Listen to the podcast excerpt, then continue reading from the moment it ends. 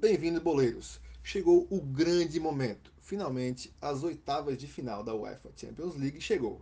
Depois de uma segunda fase picotada em virtude do coronavírus, o campeonato de clubes mais importante do planeta volta com tudo na temporada 2020-2021. Dois jogos abrem a fase de oitava de final da Champions League, nesta terça-feira, dia 16 de fevereiro. Mas antes de trazer para vocês o raio-x dos confrontos e o que cada time passou para chegar até aqui, se você não é inscrito, te inscreve aí no canal, ativa o sininho e compartilha com seus amigos que curtem esse tipo de conteúdo.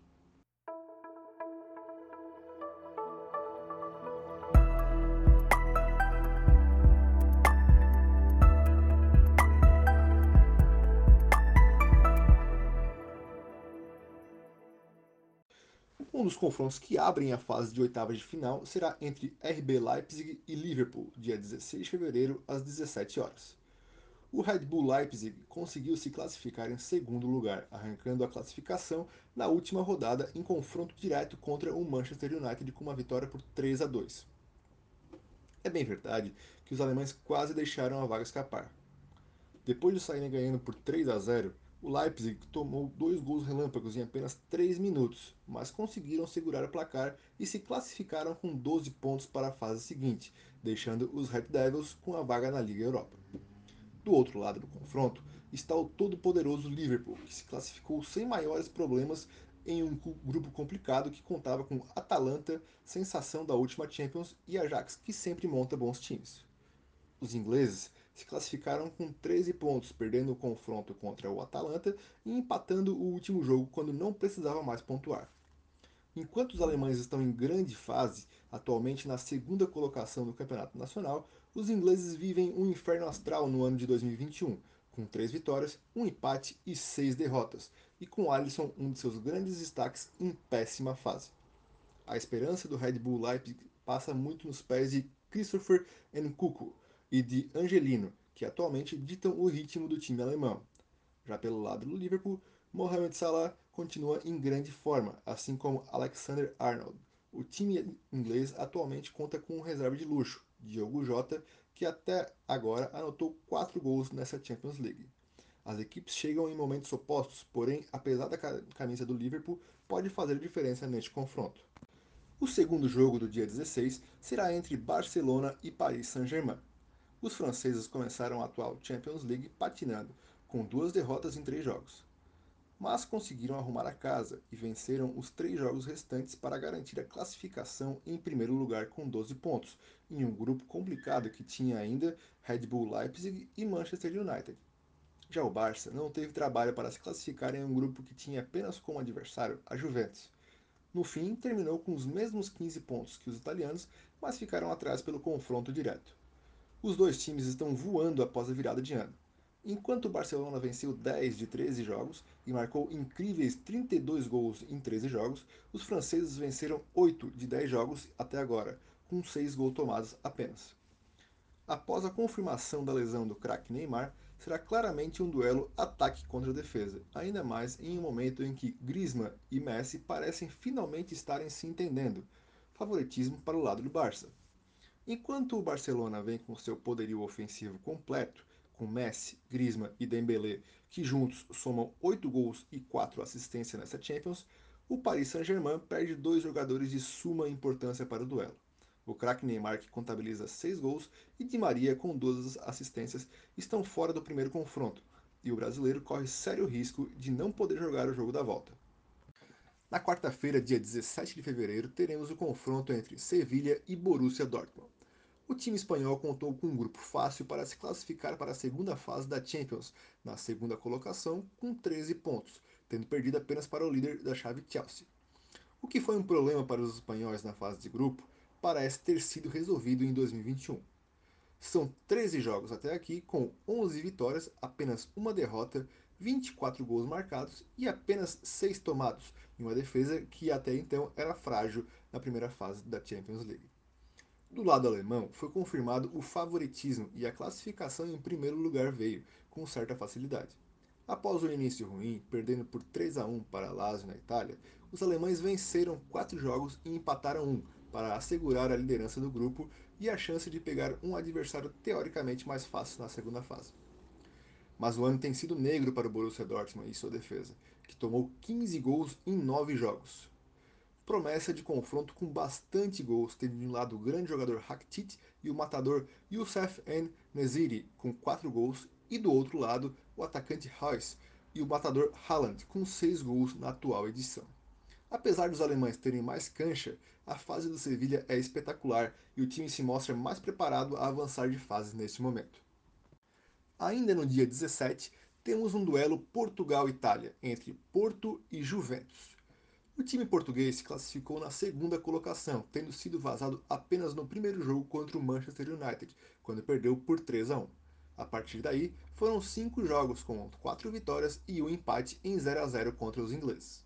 Já os italianos, liderados pelo Robozão, conseguiram a hegemonia no grupo H, despachando o Barcelona de Lionel Messi.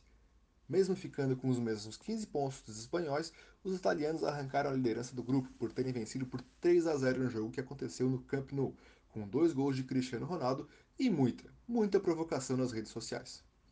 Os dois times estão na busca pelo título nacional e vêm crescendo em suas respectivas ligas. Os portugueses apostam na sua dupla Sérgio Oliveira e Jesus Corona para bater o multicampeão italiano que, comandados por Cristiano Ronaldo, Morata e Quadrado, buscam a classificação para as quartas de final. Apesar da grande fase do time português, a fase da Juve é muito boa. Os italianos estão arrancando na hora certa na temporada e isso poderá ajudar a equipe de Andrea Pirlo a chegar ao título europeu amplo favoritismo para a Juve no confronto. Passamos então para a semana seguinte. Atlético de Madrid e Chelsea fazem seu confronto inaugural no dia 23 de fevereiro na Espanha. Aqui temos outro confronto em que a equipe que se classificou na segunda posição é favorita no confronto. Ambas as equipes estão voando no ano de 2021, mas o time da capital espanhola tem mais peças que desequilibram o jogo. O Atlético lidera seu campeonato nacional com folga, estando prestes a quebrar uma hegemonia real Barça que já dura sete anos. Para se ter uma ideia da dificuldade do feito do time do Atlético de Madrid, nos últimos 16 campeonatos, apenas o próprio Atlético de Madrid, na temporada 2013 e 2014, conseguiu quebrar a sequência da dupla. Em contrapartida, o Chelsea, que apesar de uma primeira fase segura com a melhor defesa da competição, parece não engrenar de vez e ocupa apenas a sexta colocação da Premier League. Apesar da apertada classificação apenas na última rodada da fase de grupos, o Atlético é favorito, com grande chance da joia portuguesa João Félix e do artilheiro Luiz Soares fazerem a diferença no duelo. No mesmo dia, Lazio e Bayern de Munique fazem o primeiro Davi Golias das oitavas de final da Champions League. A fase das equipes no ano de 2021 é parecida, mas o poderio do time bávaro é enorme. Enquanto os alemães não alcançaram a campanha perfeita na primeira fase, onde enfrentaram Atlético de Madrid, RB Salzburg e Lokomotiv Moscou, em virtude de um empate com o forte time do Atlético de Madrid, os italianos que ficaram atrás do Borussia Dortmund no chaveamento duelaram contra o Zenit e precisaram assegurar um empate na rodada derradeira contra o Clube Brugge da Bélgica para garantir a classificação. Enquanto o Lazio ocupa a sétima colocação no campeonato italiano, o Bayern mantém a sua hegemonia no campeonato alemão na primeira colocação. Os dois times chegam a esta fase ainda sem perder na competição, mas os italianos dependem muito de sua dupla de ataque, Ciro Immobile, que tem 5 gols na competição, e de Joaquim Correa. Esta dupla conseguindo atuar em alto nível, talvez consigam equilibrar o confronto com o time de Neuer, Kimmich, Lewandowski e companhia. No dia 24 de fevereiro, os merengues entram em campo para o duelo Atalanta e Real Madrid.